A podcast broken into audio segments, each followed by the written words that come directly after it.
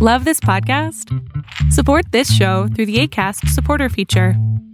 It's up to you how much you give, and there's no regular commitment. Just click the link in the show description to support now.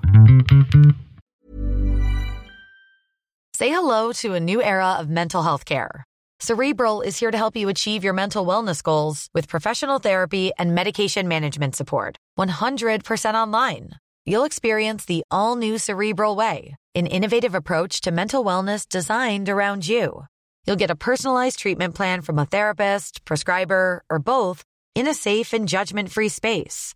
Your cerebral therapist or prescriber will outline a customized plan with clear milestones along the way so you can get to feeling your best. With Cerebral, you're not alone in your mental health journey.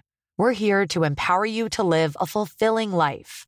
So take that first step towards a brighter future and sign up today at cerebral.com slash podcast and use code ACasts to get 15% off your first month. Offer only valid on monthly plans. Other exclusions may apply. Offer ends July 31st, 2024. See site for details. Want flexibility? Take yoga. Want flexibility with your health insurance? Check out United Healthcare Insurance Plans. Underwritten by Golden Rule Insurance Company, they offer flexible, budget friendly medical, dental, and vision coverage that may be right for you. More at uh1.com. Hola, ¿qué tal? Yo soy Adrián Salama y les tengo un nuevo segmento que va a estar increíble. Se llama Líderes Humanistas y es toda esta gente que yo conozco o que voy a conocer, que son líderes que piensan en las demás personas, que están buscando siempre empatía y mejorar el nivel de cultura empresarial, de desarrollo personal y desarrollo profesional en cada una de sus personas. En esta ocasión tengo a Adriana del Castillo, de la cual voy a leer un poco su currículo. Espero que te guste, espero que te interese y sobre todo que te desarrolles junto conmigo. Adriana del Castillo es ingeniero en alimentos egresada de la Universidad Autónoma Metropolitana. Recién egresada comenzó a, trabajar como becario, ahora se les llama trainees en Sabritas, como analistas de RD o investigación y desarrollo, en un contrato temporal por seis meses nada más. Sin embargo, cuando pasaron tres meses, se abrió una oportunidad de ser contratada de planta. Pero en esos momentos, 1994, imagínate la época, ¿eh? La respuesta de recursos humanos fue, no es posible, eres mujer, como si fuera una enfermedad. A base de insistir, la contrataron a prueba durante tres meses y esa prueba se convirtió en una carrera de 25 años. Eso es perseverancia. Dentro de su carrera fue revolucionando y evolucionando en temas de retos nuevos y constantes. Le permitió desarrollarse en diferentes áreas y funciones que fueron desde el soporte técnico, planta manufactura, evaluador sensorial, marketing, revenue management y un montón de cosas hasta ventas.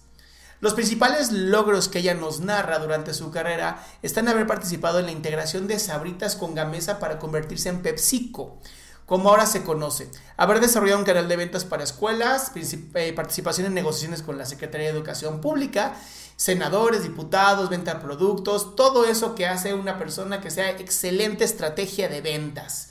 Y esto generó mayor rentabilidad y eficacia.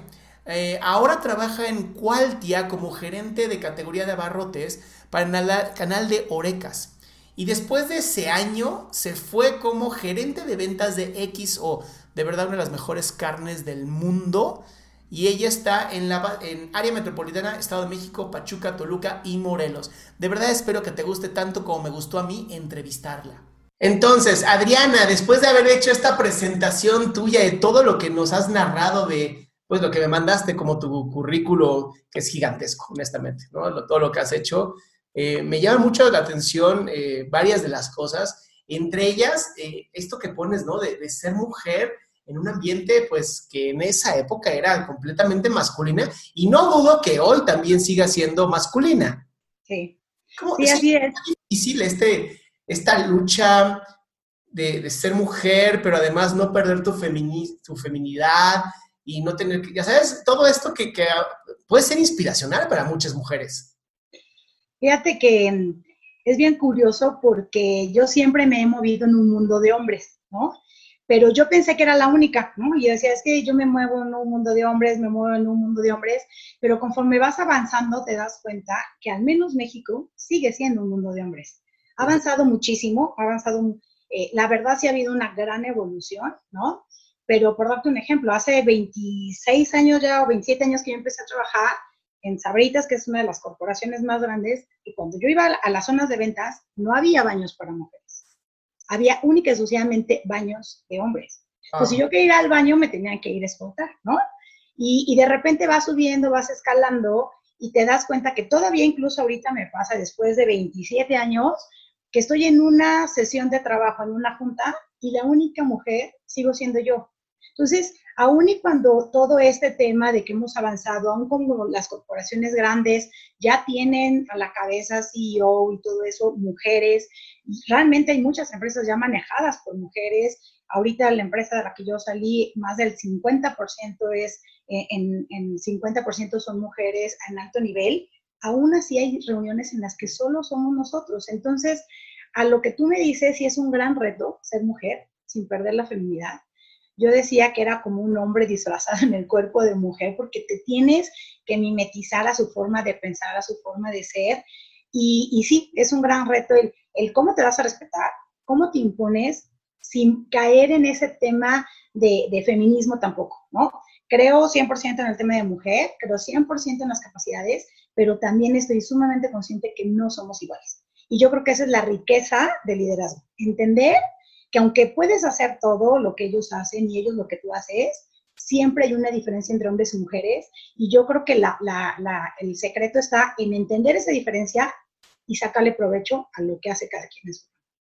Una duda, tú como, como mujer, ¿cómo, eh, que digo, si quieres lo podemos contestar mucho después, pero me gustaría ahorita, ¿cómo has, abriendo, cómo has abierto el paso a otras mujeres también? O sea, yo sé que en las 21 preguntas que te mandé no viene esta pregunta, yo lo sé, pero parte de este formato de entrevista es, es sacar lo más puro de ti. Sí me gustaría saber si, si estás haciendo algo para seguir fomentando que haya más mujeres en, dentro de la industria o simplemente pues permites que se dé como tú también te tuviste que esforzar porque a ti nadie te empujó. Sí, no, no, no, no. De hecho, eh, por, por, ahí te lo comentaba, ¿no? Este, cuando yo pedí que me contrataran, me dijeron, no, porque, soy, porque eres mujer, ¿no? Entonces yo le dije, bueno, cúlpame de ser tonta, cúlpame de no ser capaz, no me culpes de ser mujer. Eh, en realidad, te voy a decir una cosa. Eh, sí fomento mucho el tema de un equilibrio en el equipo de trabajo. Siempre tengo hombres y mujeres. Okay. En lo personal, irónicamente, trabajo mejor con los hombres que con las mujeres, porque los hombres son más fáciles de verdad, o sea, un hombre no se complica mucho la vida y la mujer de naturaleza es complicadísima, ¿no? Yo tengo una hija adolescente y siempre le dije, rodéate de amigos. Las mujeres somos odiosas, ¿no? Entonces, es, y, y, siempre es un tema muy de competencia entre las mujeres, siempre está ese reto de quién es mejor y por qué. Incluso entre mujeres, cuando logras el éxito, las mismas mujeres dicen, ay, pues quién sabe qué habrá hecho, ¿no? E, es, bien triste, pero así es. Claro, ahora, no, ¿no? Sí me gustaría hacer algo aquí, un comentario bastante interesante, ¿no? Esto es porque la mujer viene con una misoginia internalizada, ¿no? Este odio a ser mujer, ¿no? Lo dijiste muy bien, son complicadas. Sí, sí, son complicadas, como también los hombres tenemos algunas cosas complicadas. Sin embargo, como toda la cultura y el ambiente ha hecho que la mujer... Eh, se tiene que ganar ese lugar de complicada, ¿no? Y a veces hasta como que dicen, es que ahora tengo que armarla de problemas con alguien aunque no quiero, ¿no? Sí, estos comentarios que hiciste son mujeres totalmente machistas, ¿no? En vez, de, en vez de asumirse como mujeres y apoyarse como tal, es saber cómo te jodo. Sí, y te digo lo más triste de todo esto, o sea, tú me decías, tienes que tener un equilibrio entre hombres y mujeres porque tenemos cualidades diferentes, ¿no? El hombre es muy enfocado al resultado y muy concreto y muy de hacer, ¿no? Y de ejecutar. La mujer es más de organizar y de planear y, y, de analizar y todo eso, ¿no? Pero ahí te va lo triste de todo esto, ¿no? Así como hay muchísimos hombres machistas, ahora ya también hay muchas mujeres feministas, pero las mujeres feministas no están tampoco están preparadas para ser exitosas sin, sin, sin sacrificar su vida personal, sin sacrificar a su familia. O sea, generalmente las mujeres que, que, crecen y crecen y crecen y crecen son mujeres que no son mamás, que no son esposas, aunque estén casadas y aunque tengan hijos. Y también hay un tema bien complejo en, en, esta sociedad mexicana en la que vivimos, que la mujer cuando logra ser sumamente exitosa, es bien difícil encontrar una pareja que te acompañe, porque entonces empieza esa guerra de poder entre parejas, entonces tú quieres seguir siendo la mera mera en tu casa cuando necesariamente ahí debe de haber un equilibrio, y el hombre es súper orgulloso de que tengas una mujer exitosa, pero luego como que tampoco le gusta, ¿no? Entonces a la mujer en el trabajo le puedes decir a alguien, yo te lo estoy ordenando, pero en tu casa no. Entonces, se viene un tema bien interesante y bien complejo de cómo divides esos roles, ¿no? A tu, pregunta, tienes que dividir el rol. En la oficina tienes que ser la ejecutiva, la que ejecuta, la que ordena, la que decide, ¿no? Pero en tu casa tienes que ser el equipo, ¿no? Y te tienes que quitar el traje ejecutivo cuando llegas a tu casa y te tienes que poner el traje de mamá o de esposa o de mujer sola independiente, ¿no? También si vive sola. Pero ese juego de roles no cualquiera y no es muy sencillo que digamos. Me encanta que hayas abierto justamente con esto porque el formato de esta entrevista son 21 preguntas, ¿no? Así como el blackjack, si llegas a 21, Dale, sí. Creo que son 21 preguntas que eh, sacan totalmente la parte humana de esta líder que eres tú en este momento, que te estoy entrevistando. Y me gustaría que empezar con la primera, que es, si tienes pareja o familia, en tu caso tienes familia, ¿cómo balanceas tu vida entre el trabajo, la pareja, la familia y tu tiempo personal, que también es tan importante? Mira, eh, para poder balancear, primero tienes que estar bien claro de lo que son tus prioridades, ¿no? Y ese es el primer paso, y es el primer paso difícil. Primero, porque no siempre tienes claras tus prioridades. Y después, si tus prioridades no van de acorde a lo correctamente aceptado por el mundo mundial, entras en un conflicto entre lo que quieres y puedes, ¿no? En lo personal yo sí tengo bien claras mis prioridades, ¿no? Primero mi familia, luego yo y luego el trabajo. Entonces, ¿cómo lo balanceo? En realidad, eh, doy mi 100% en el trabajo, mi 100%. Eh, cuando dejé a mis hijos de cinco meses y, regresé al trabajo, yo les hice una promesa y fue, voy a hacer que cada minuto lejos de ti valga la pena, ¿no? Y es lo que hago en el trabajo, ¿no? Pero, ¿cómo lo balanceo? Cuando llego a casa, entonces me convierto en mamá, ¿no? Entonces, dejo un poquito toda esa parte y, te va a sonar raro, pero sea quien sea mi jefe, sea cual sea la posición de todas las que he tenido, la primera plática que yo tengo en el trabajo siempre ha sido, cuenta conmigo 100%, pero mi prioridad es mi familia. Así que si necesitas un extra, yo me tienes que avisar para organizarme, ¿no? Entonces, ¿a qué va esto? Si tú quieres que me quede tarde, si tú quieres que no dormamos una noche trabajando, si tú quieres que va, pase de viaje muchos días, sí, pero me organizo antes y hago, abro toda mi red y mi networking para no desproteger a mi familia, ¿no? Y cuando llego entonces es el 100% en casa y reviso tareas y ceno junto con ellos y platicamos cómo nos fue y nos reímos y ta, ta, ta, se acuestan y empieza mi tiempo. Pero entonces mi tiempo ya es muy noche y entonces ya ahí en eso soy un poquito mala en mi tiempo personal, porque al final de cuentas entras en ese conflicto en el que mi tiempo luego me da un poquito de remordimiento de que no es el tiempo con mis hijos, ¿no? O no es el tiempo de familia.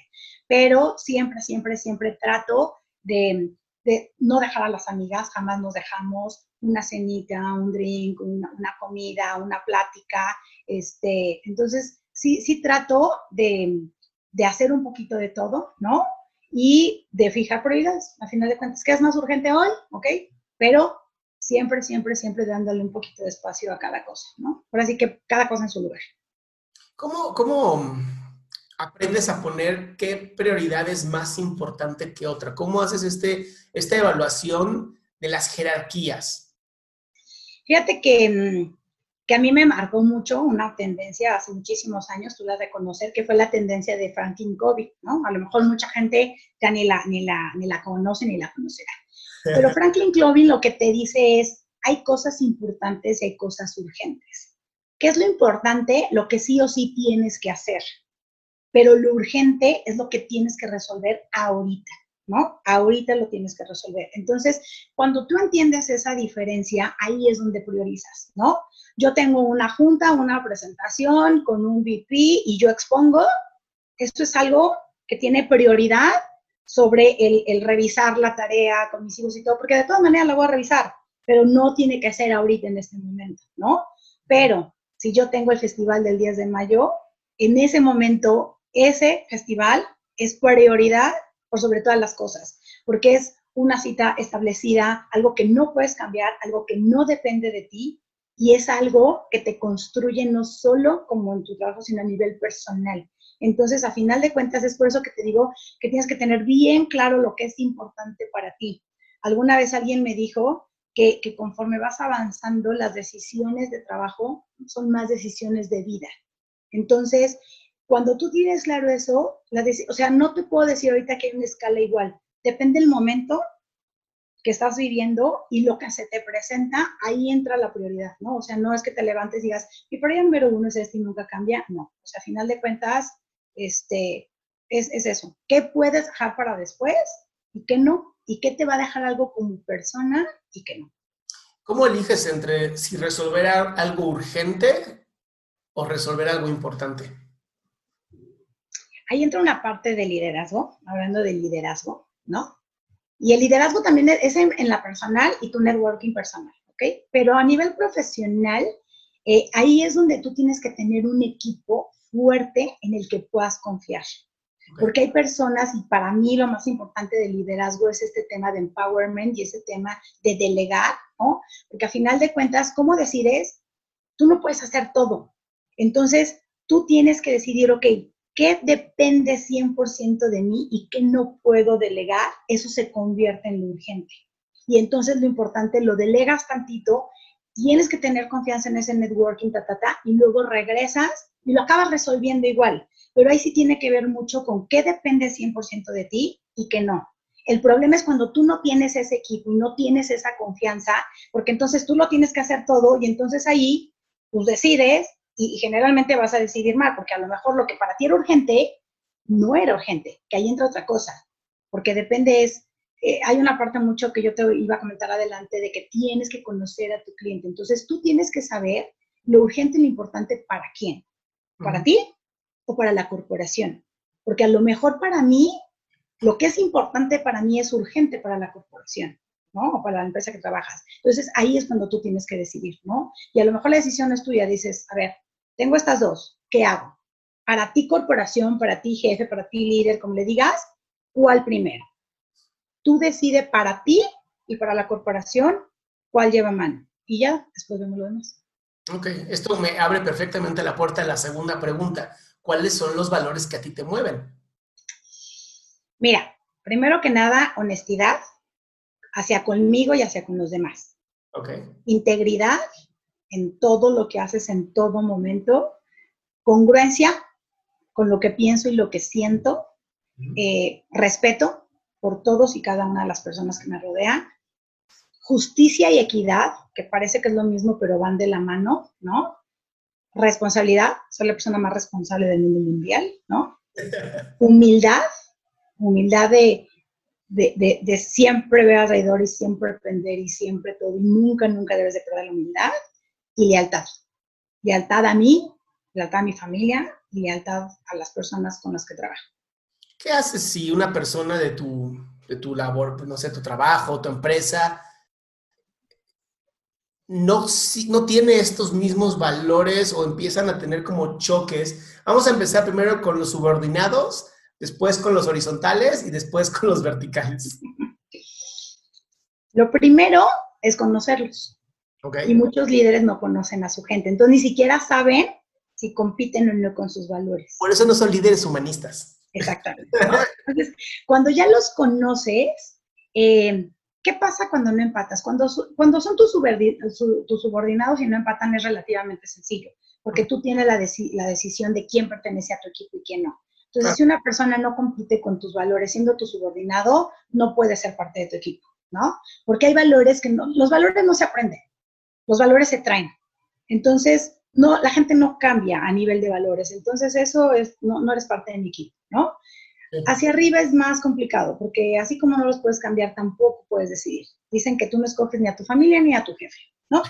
Entonces, este, ahí es diferente y ahí lo que trato es de respetar su forma de pensar. Nadie sabe por qué es como es y la verdad es que es parte de la historia de cada quien y nadie sabe lo que trae dentro. Entonces, me hago a un lado hablando de, ¿sabes qué? No comparto, o sea, sí dejo muy claro el, no comparto tu manera de pensar, la respeto, lo único que te pido es que respetes mi manera de pensar, ¿no? Este, sí, me enfrenté muchas veces eh, a cuestiones de, yo, yo manejaba parte incluso en investigación y desarrollo que yo te platicaba, manejaba 56 proveedores y más de uno me ofreció el, tema de, de, de LAN y de cosas así, ¿no? Entonces, no los puedo cambiar, ¿no? Tienes que seguir trabajando con ellos, sí, pero fue bien claro en decir, mira, eso no me late, neta, la verdad es que no me interesa si tú lo haces, no, esto es chamba, es chamba, este, y cada quien lo suyo, ¿no? Entonces, cuando tú eres claro con las personas, ya difícilmente se vuelven a meter contigo, creo, y es un momento en el que si te respetas. Te puede pasar que al ser clara y decir que no compites, pues tampoco formes parte de su equipo. Pero es por eso que la congruencia y la lealtad con uno es bien importante, ¿no? O sea, tienes que saber que siendo leal a ti puede haber cosas que, que no estén a tu favor. ¿Has, ¿Has, ido agregando valores a tu, a tu arsenal o más bien has ido quitando conforme vas avanzando en, en tu carrera profesional? No, yo creo que yo creo que los valores básicos fueron desde un inicio, pero a lo mejor no los tenía conscientes, ¿no? Por ejemplo, el tema de humildad, yo te puedo decir que yo lo aprendí gracias a mi papá, ¿no? Mi papá era, es, fue vendedor, es vendedor toda su vida y entonces mi papá decía que cuando él llegaba era el único que saludaba al mozo que barría las oficinas, ¿no? Y ese mozo se convirtió en el jefe de compras del, del CAPSE y, y, ese le abrió muchas puertas. Entonces mi papá siempre me decía, todos son iguales, saluda, sé humilde, pero no lo ubicas, no, no, no lo tienes consciente, ¿no? Cuando llegas a cierta edad, como que, como que le pones el nombre a tu forma de ser más bien. No es que adaptes un nuevo valor, sino que dices, ya entendí lo que es ser humilde. Ya entendí que el de allá me puede enseñar, ya entendí que el que acaba de entrar es mejor que yo. Entonces, más que eso, es, es irlos tomando como, como conscientes. Y a lo mejor de los últimos que yo eh, he adoptado es el tema de ser congruente, ¿no? Porque, porque muchas veces de chavito como que no te ubicas y no sabes bien quién eres. Pero ya que sabes bien quién eres, eh, no se vale no, no serte fiel a ti mismo, ¿no? Ok. Con, con esto mismo me paso a la tercera pregunta. ¿Qué tan importante es para ti el desarrollo personal? Mucho, mucho, mucho, mucho, pero te voy a decir por qué. A ver. Porque en el trabajo es el único lugar donde soy yo, donde soy Adriana del Castillo. En mi casa soy la mamá, soy la esposa, soy la hija, soy la hermana, ¿no? En el trabajo soy Adriana del Castillo y es el único lugar donde puedo ser yo al 100%, ¿me entiendes? Entonces, ¿qué pasa con el desarrollo profesional? Que tus logros y tus fracasos son tuyos. Y eso es lo que te va alimentando todos los días. Y el desarrollo profesional, para mí lo que significa es ser mejor cada día, pero no mejor que el de al lado, es mejor que tú mismo, así, mejor que ayer y mejor que antier y mejor que hace 25 años, ¿no? Entonces, y, y, cuando tú adoptas esa competencia contra ti mismo y te forzas todos los días a ser mejor, y entonces es una satisfacción de decir, ¡ay! Lo, lo hice, lo logré y soy súper chingona y soy súper exitosa y ta, ta, ta. Eso te va dando cierta seguridad como persona y entonces ahí sí, una persona que está segura de sí misma y que se cree lo que es, entonces ahí es donde me, me, me complementa con la parte personal y es el ejemplo que yo en lo personal le quiero dar a mis hijos, ¿no? Sé mejor cada día, esfuérzate más cada día, pero para ti. Lo peor que te puede pasar es hacerlo por los demás porque entonces ahí entra un tema de dependencia y ahí entra un tema de que si me corren no soy nadie, de que si me divorcian no soy nadie, de que si no tengo hijos no soy nadie. No, tú eres tú y ahí es donde tienes que ser, ¿no? Y, y ese es, y, y, por eso el desarrollo personal, el profesional es importante, porque va de la mano con el desarrollo personal. Claro, pero entonces para ti desarrollo profesional y desarrollo personal es exactamente lo mismo, siempre y cuando lo hagas para ti.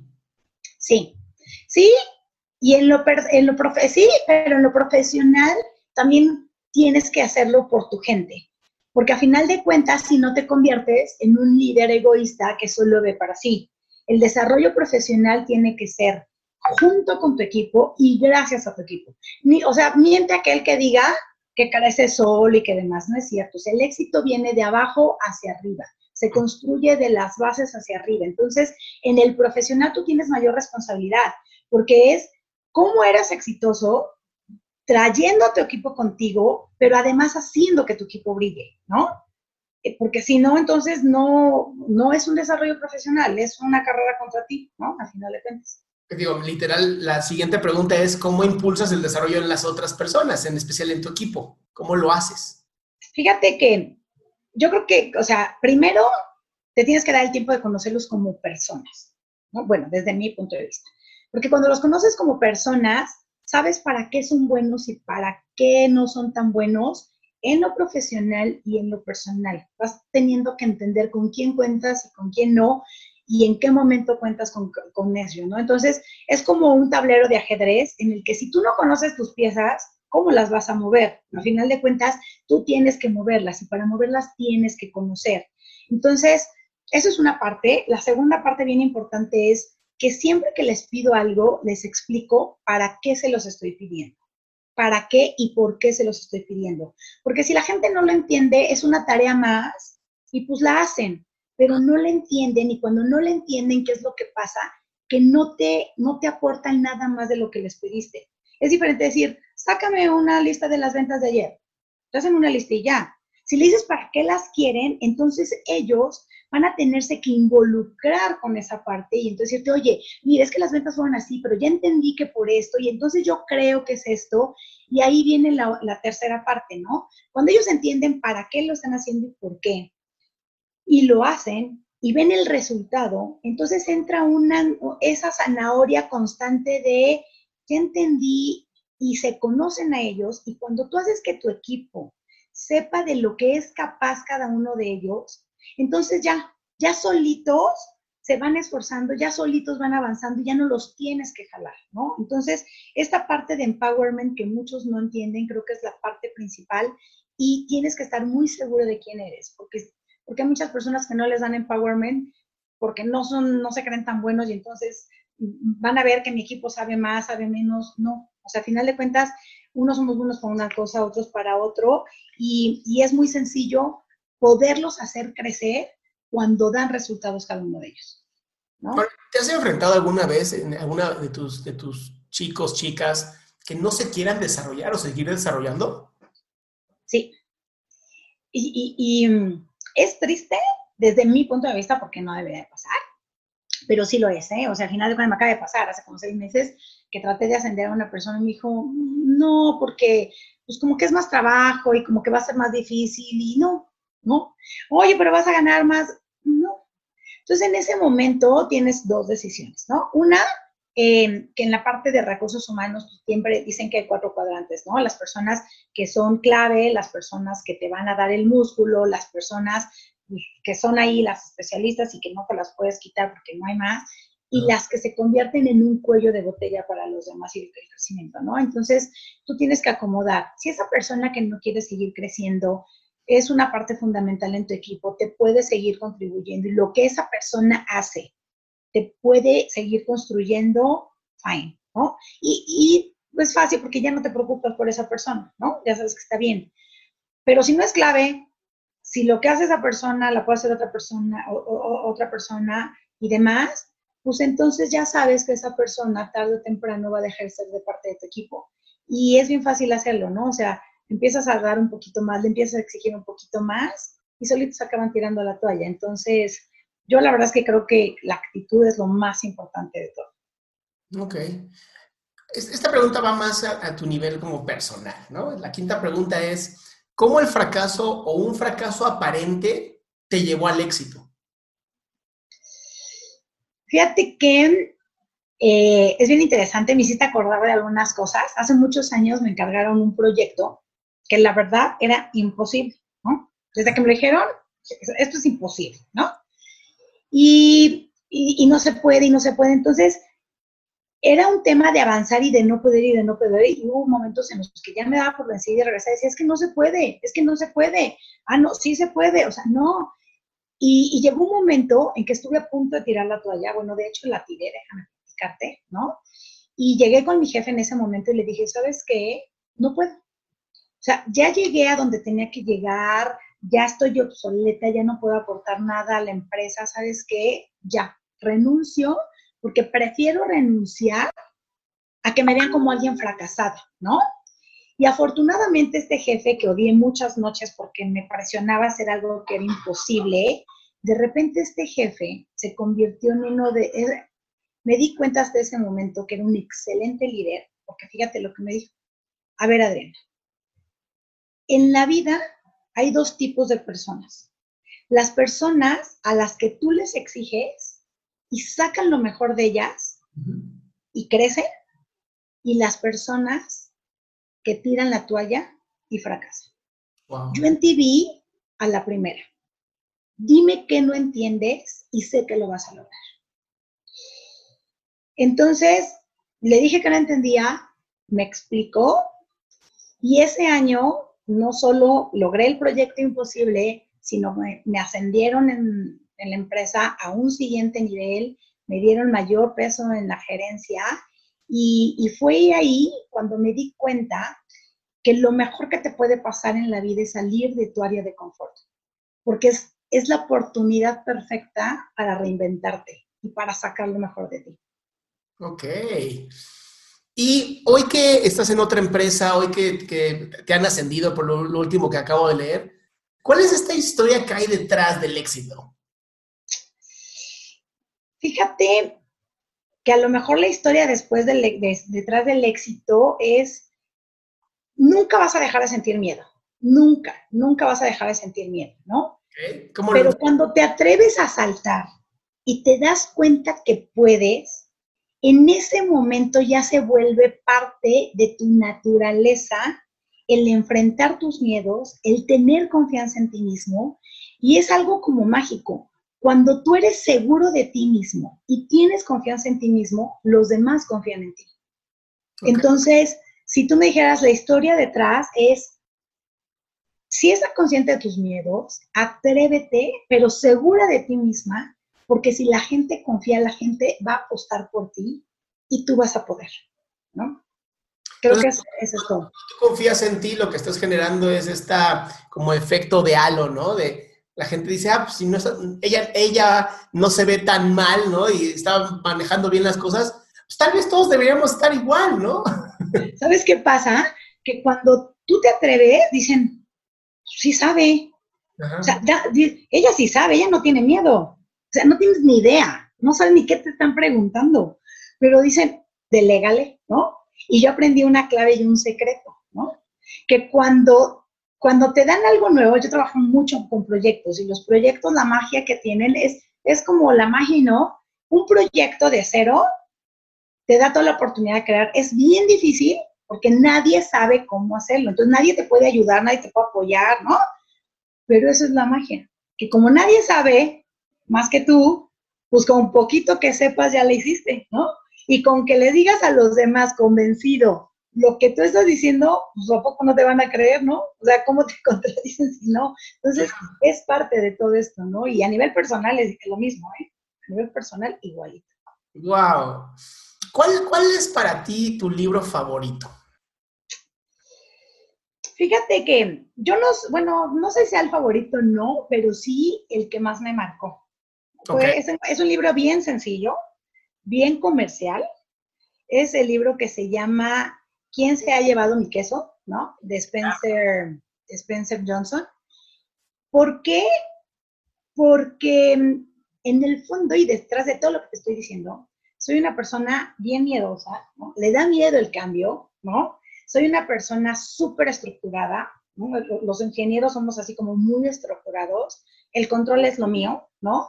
Entonces, eh, el haber tenido que entender que lo único constante es el cambio y que la única manera de seguir creciendo es en base a la capacidad que tienes de adaptarte, es algo que a mí me ha marcado, ¿no?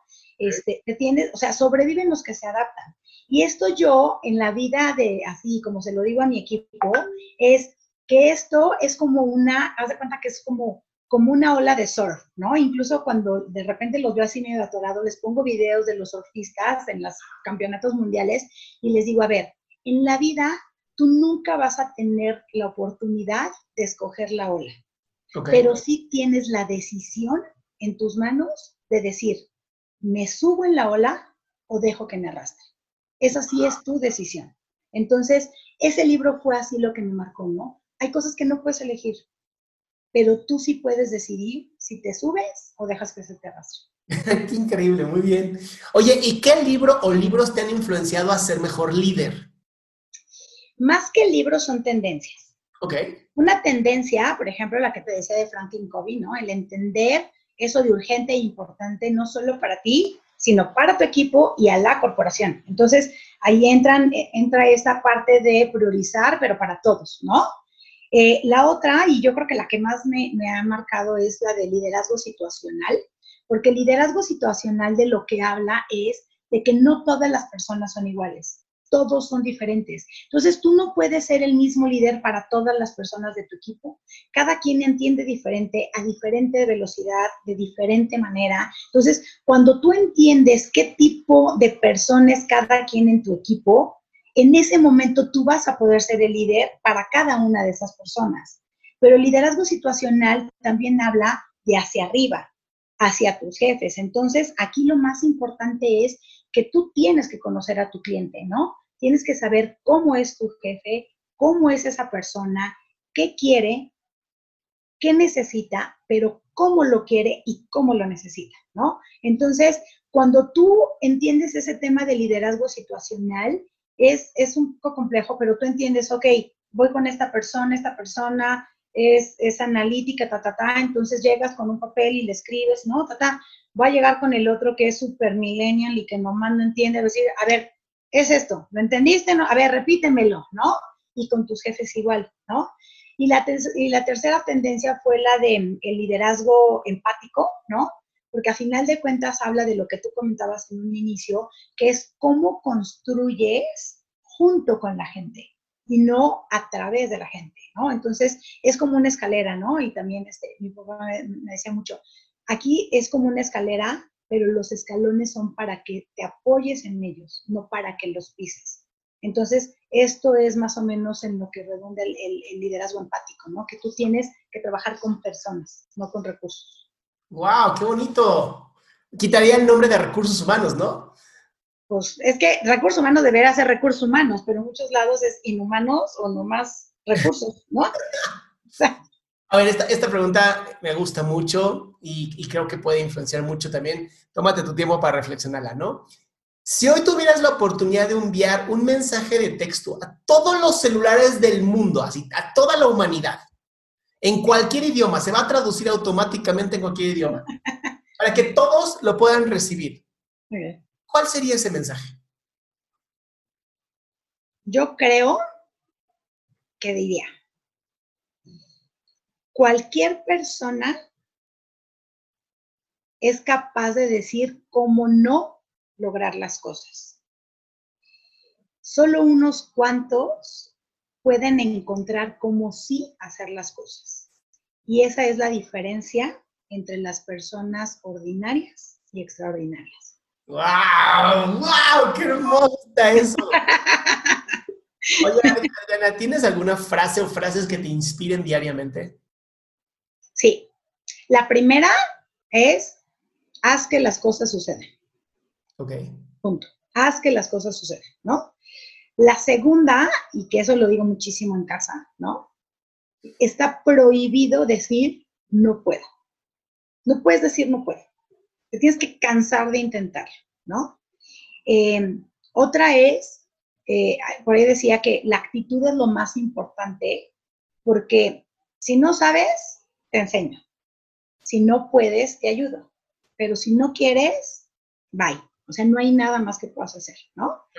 Y la última es, sé tú mismo. Siempre, en todo momento, sé tú mismo. ahí creo que es uno de los problemas más grandes de la gente, ¿no? Ni siquiera se conocen. ¿no? Ya saben quiénes son ellos o ellas y, se han manejado tanto por el deber ser que ahí se atoran, ¿no? Sí. O, saben quiénes son y no se gustan, ¿no? No se gustan como son. Entonces andan tratándose de mimetizar con el que más les gusta, ¿no? Y entonces luego es un mix ahí entre lo que quiero ser y puedo ser y lo que quiero, y entonces ya, bye, ¿no? O sea, ya. Oye, Adriana, la onceava pregunta es, ¿cuáles han sido las mejores inversiones que hayas hecho a nivel personal, profesional o empresarial? A nivel profesional, las relaciones. Ok.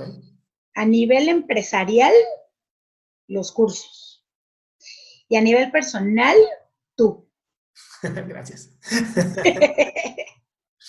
Oye, ¿cómo has construido el éxito en tu vida? Atreviéndome atreviéndome. O sea, valor.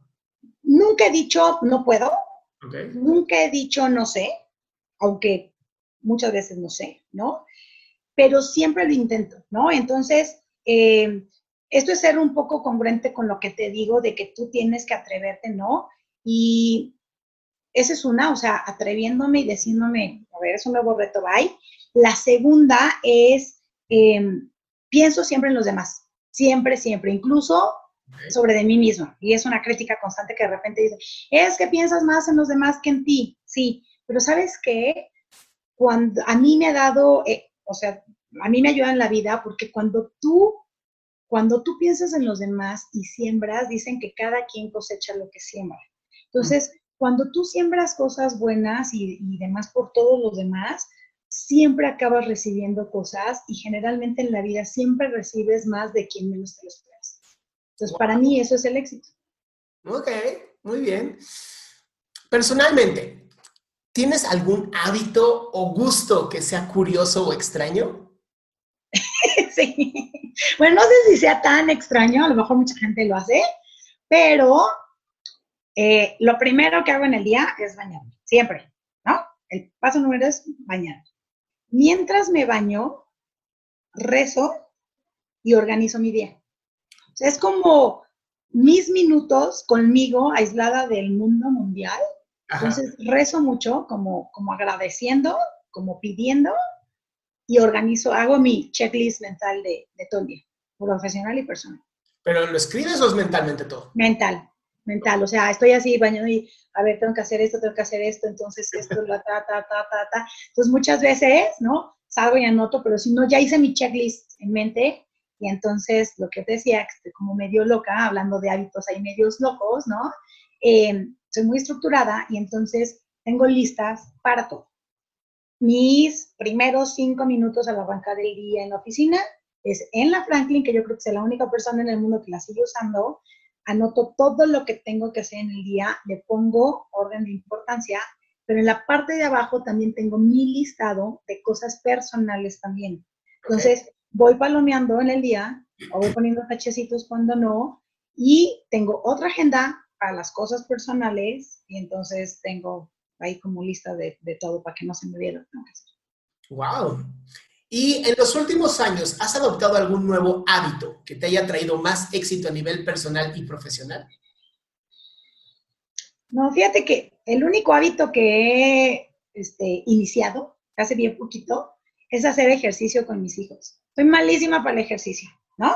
Pero todo el mundo te dice que el ejercicio es la magia y la solución para todos, el estrés y todo eso. Entonces ahorita aproveché el tema de la contingencia y estoy empezando a hacer ejercicio con mis hijos este, pues espero que me dure, porque, este, porque ha sido bastante, o sea, sí es cierto lo que dicen que te relajas y todo eso, y es, lo único.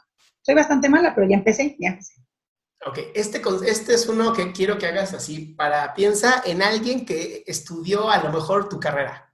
Ok. Ok, mujer u hombre acaba de salir de la carrera o está saliendo de la carrera y se va a enfrentar a este, a este mundo empresarial, ¿ok?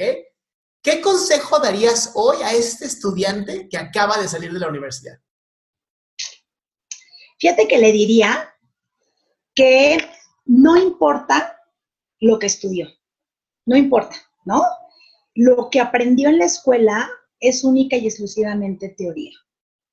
Que realmente a partir de su primer día de trabajo se va a empezar a conocer a sí mismo, va a empezar a conocer realmente para qué es bueno y qué no, qué le gusta y qué no. Entonces el consejo que yo le daría es, eh, atrévete, atrévete, nunca tengas miedo de preguntar, nunca tengas miedo de proponer, ¿no? Está muy de moda de rete el estatus, el status quo, ¿no? De la corporación y de dónde estás trabajando, pero a lo mejor lo que más le diría es, atrévete a cambiar de opinión sobre de ti mismo, porque te vas a conocer realmente. Entonces, atrévete, atrévete. Y a lo mejor estudiaste una cosa, ¿no? Y ahorita vas a cambiar, ¿no? Eh, nunca vayas en blanco a una reunión, o sea, ni a una llamada ni a nada. Y a lo mejor algo bien importante que también le diría es, elige tus batallas. Se acabó ya la era de soy bueno para todo porque salí con 10, 10, 10, 10, 10, 10. A nivel profesional tienes que elegir esas batallas y las batallas las eliges es qué sí, por qué sí voy a luchar y por qué no. Ok. ¿Qué le aconsejarías ignorar para aumentar su éxito? Lo que sabe. Y te voy a explicar por qué. Te voy a explicar por qué. Eh, porque cuando tú crees que lo sabes todo, pierdes la humildad y cuando tú pierdes la humildad dejas de aprender y te puedes volver obsoleto en 3, 2, 1, 0, ¿no? Entonces, tienes que seguir aprendiendo constantemente, ¿no? También le diría que ignore las opiniones de los demás, o más bien que elija aquellas opiniones que le van a ser constructivas y que le van a ayudar a crecer. Pero va a haber muchas opiniones de mucha gente que no le van a ayudar, no le van a servir y que si se deja influenciar, pues olvídate, se va a convertir en un tema de le quiero dar gusto a todo el mundo, ¿no? Eh, y entonces es eso, ¿no? O sea, quita aquello que no te agrega valor y quédate con lo que te agrega valor. hermoso. ¿Cuáles son para ti los malos hábitos que has observado? Tú ya has trabajado en varias empresas, ¿no? Que ayudan, que no ayudan a crear un ambiente de liderazgo y creatividad. Fíjate que lo primero yo creo es que eh, en cuanto al liderazgo, eh, de repente los líderes no ven a las personas como personas, ¿no? las ven como recursos. ¿Y qué pasa con esto? Que la gente pues, se siente usada y no se siente parte de, ¿no? Dicen, pues aquí me están usando, me están pagando y no hay ese, ese sentido de pertenencia ni de hacer nada, ¿no? Eh, la otra, que no escuchan. O sea, en muchísimas corporaciones no escuchan porque los líderes creen que ya lo saben todo, entonces no se dan el tiempo de escuchar a, las demás personas y que en un momento les pueden ayudar, ¿no? Pero a lo mejor te voy a decir que lo, lo que más he visto es que no se toman el tiempo de explicar y de convencer a la gente. En realidad la corporación lo que tiene es, no se gana el respeto, lo impone, ¿no? Entonces, así es, porque lo digo yo, y en ese momento, ¿qué pasa? Que en realidad no son líderes, son jefes. Y entonces la gente está en, la, en el trabajo mientras les pagues bien y les funcione, ¿no? Pero, pero no son parte de, ¿no? Entonces, para mí es bien diferente el ser jefe y el ser líder, y las empresas no se toman el tiempo, ¿no? Y hablando de creatividad, fíjate que eh, hay un tema bien importante. Eh, a la empresa no le gusta perder, ¿no? Entonces, una empresa que ya encontró una fórmula para ganar y para ser exitosa, mucho poco, pero que dentro del contexto es exitosa, ya no se atreve a arriesgarse. Y el crear es tomar el riesgo. Entonces, muchas empresas no se quieren arriesgar, pero además hay otra cosa. Para crear, o sea, el crear y el innovar cuesta. Y no solo dinero, sino tiempo. Y las corporaciones que no tienen es tiempo, ¿no? Porque muchas corporaciones quieren su retorno de inversión rápido y fácil, ¿no? Entonces, el crear muchas veces implica construir a largo plazo y tampoco hay muchos líderes que sepan este, liderar y crear a largo plazo. Los líderes ahorita están en le, ¿cómo resuelvo hoy? ¿Cómo resuelvo hoy? ¿Cómo resuelvo hoy? Soy exitoso hoy porque entonces yo, yo, yo, ahorita, ahorita, ahorita, ahorita, ahorita, pero no se dan el tiempo de crear ese futuro, ¿no? Porque a lo mejor después dicen, pues es que a lo mejor soy yo y a lo mejor no, ¿no? Entonces, eh, el, el no apostar, o sea, es realmente que no le quieren apostar ni tiempo, ni dinero, ni esfuerzo. Entonces yo creo que son los tres peores hábitos de las empresas.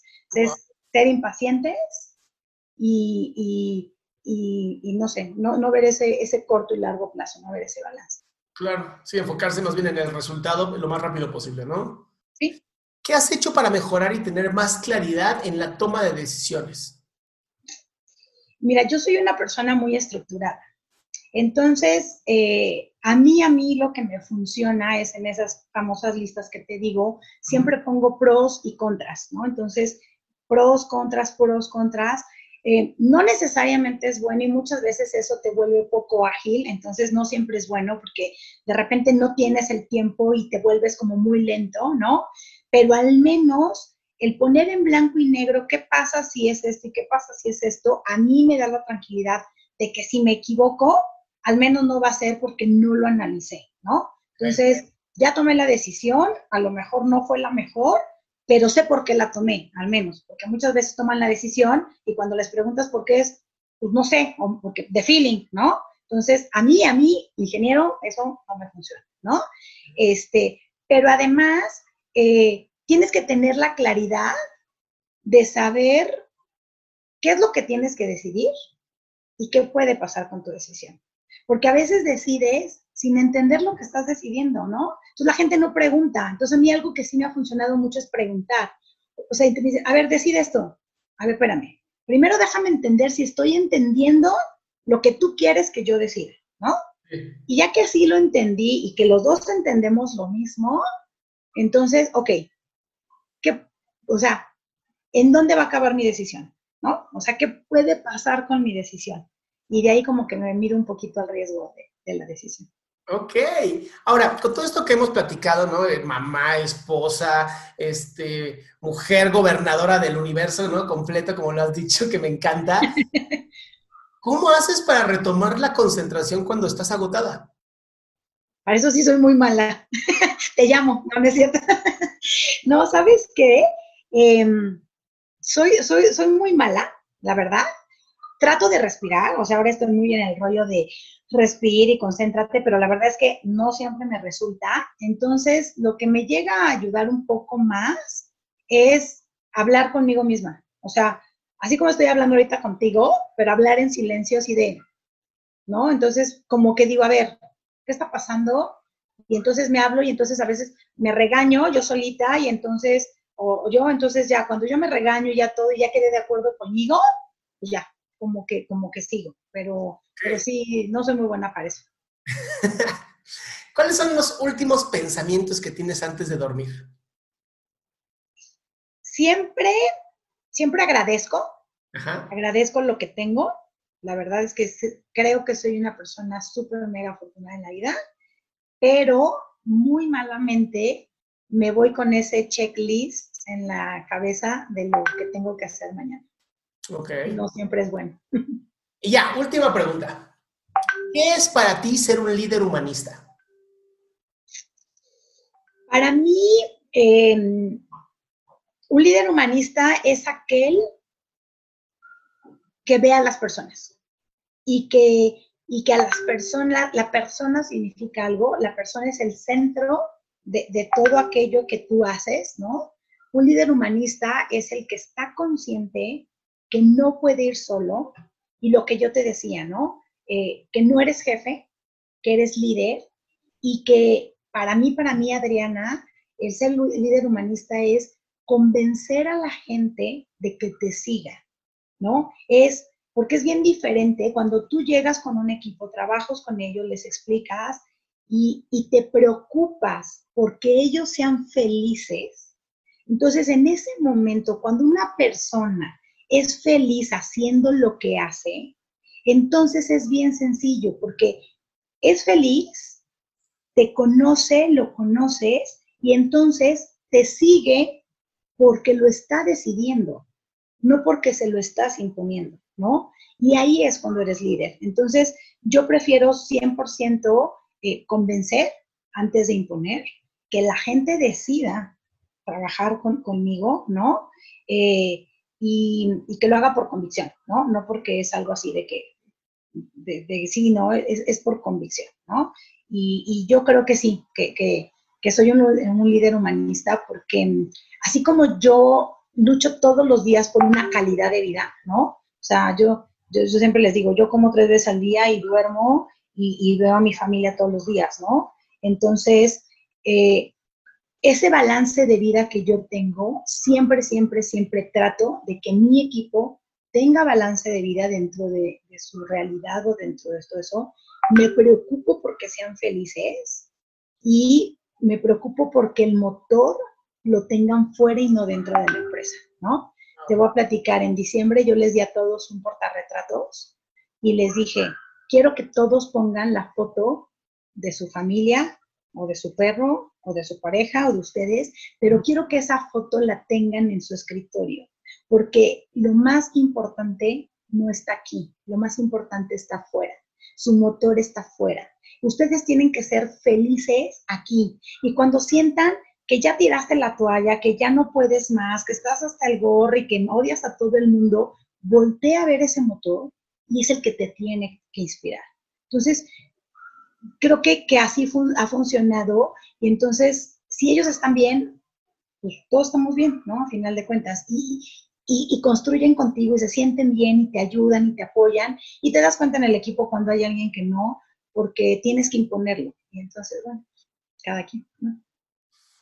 Esta no, no, obviamente no te la mandé porque es una pregunta que surgió en mí dentro de lo que hemos platicado y no entra en nuestras 21 preguntas. Entonces, si quieres contestar a 10, si no, no pasa nada, ¿ok? Yo sé que tienes una hija. ¿Qué le dirías a estas eh, mujeres jóvenes, ¿no? Digo, mujercitas, para fortalecerse hoy en este mundo con tantos cambios, con tanta violencia, con tanto machismo, como mujer, ¿no? Em, empresaria, empoderada, que has tenido éxito, que te has abierto el camino, ¿cuál sería el mensaje que le darías nada más a ellas? Fíjate que siempre se lo digo, ¿no? O sea, platico muchísimo con Natalia, ¿no? Este, y siempre le digo eh, vete en el espejo, todos los días vete en el espejo, porque lo más importante eres tú. Nadie, absolutamente nadie te puede hacer dudar de ti. Y si hay alguien, hombre o mujer, que trata de, de, de hacerte sentir menos, si trata de humillarte, si trata de usarte, no lo permitas. No hay absolutamente nada en la vida que valga más que estar bien contigo misma. Pero para eso tienes que saber lo que tú vales, ¿no? Entonces, yo siempre le digo, en el momento que tú sabes lo que tú vales, es bien sencillo darte a respetar. Las, las mujeres que no se sienten bien con ellas mismas no se pueden dar a respetar, Adrián. Y yo te decía que pues eso es importante saber que lo único que tienes eres tú, ¿no? Y cuando tú aprendes a ser feliz contigo misma, en ese momento aprendes a ser feliz con los demás.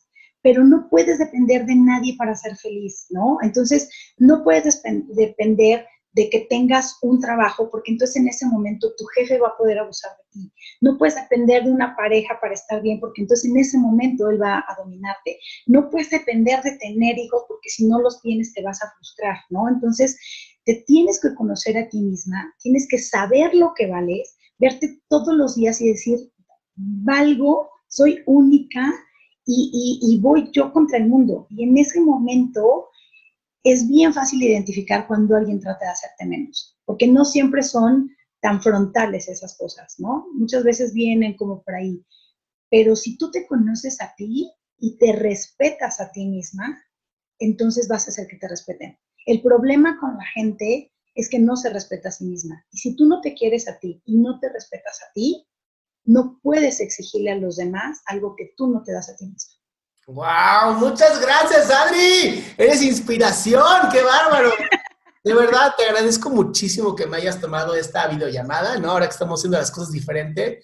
Sí. verdad, creo que eres inspiración para muchas, muchas personas, sobre todo mujeres que, que quieren, que, que, luego ponen como excusa de que no tienen que tomar la decisión entre ser mamá o ser empresaria y, Y hoy te veo a ti y digo, no, ¿cómo no? Claro que se puede, nada más que hay que tener de verdad un montón de valor como el que veo en ti y de verdad te agradezco muchísimo que me hayas tomado esta llamada.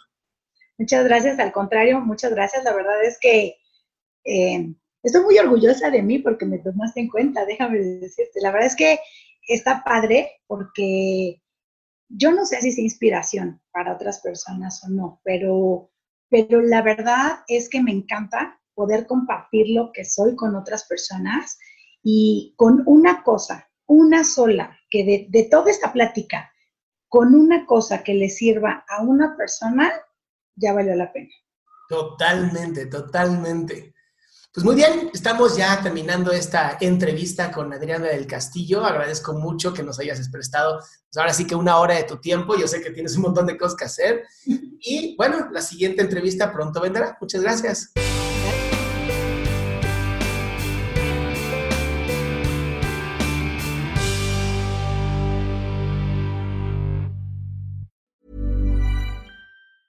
If you thought the only way to get a more defined jawline with natural looking results was through surgery, think again. Juvederm Volux XC is a non surgical injectable gel filler that improves moderate to severe loss of jawline definition and can help you achieve natural looking results with little downtime. Even better, this improved definition lasts up to one year with optimal treatment. No maintenance required. Improve jawline definition for a smooth, sculpted look with Juvederm Volux XC. For important safety information and to find a licensed specialist, visit juvederm.com. That's J U V E D E R M.com. Not for people with severe allergic reactions, allergies to lidocaine, or the proteins used in Juvederm. Common side effects include injection site redness, swelling, pain, tenderness, firmness, lumps, bumps, bruising, discoloration, or itching. There's a risk of unintentional injection into a blood vessel, which can cause vision abnormalities, blindness, stroke, temporary scabs, or scarring. Talk to a licensed specialist to find out if it's right for you. ¿No te encantaría tener 100 dólares extra en tu bolsillo? Haz que un experto bilingüe de TurboTax declare tus impuestos para el 31 de marzo y obtén 100 dólares de vuelta al instante. Porque no importa cuáles hayan sido tus logros del año pasado, TurboTax hace que cuenten. Obtén 100 dólares de vuelta y tus impuestos con 100% de precisión. Solo con Intuit TurboTax. Debes declarar para el 31 de marzo. Crédito solo aplicable al costo de la presentación federal con TurboTax Full Service. Oferta sujeta a cambios o cancelación en cualquier momento.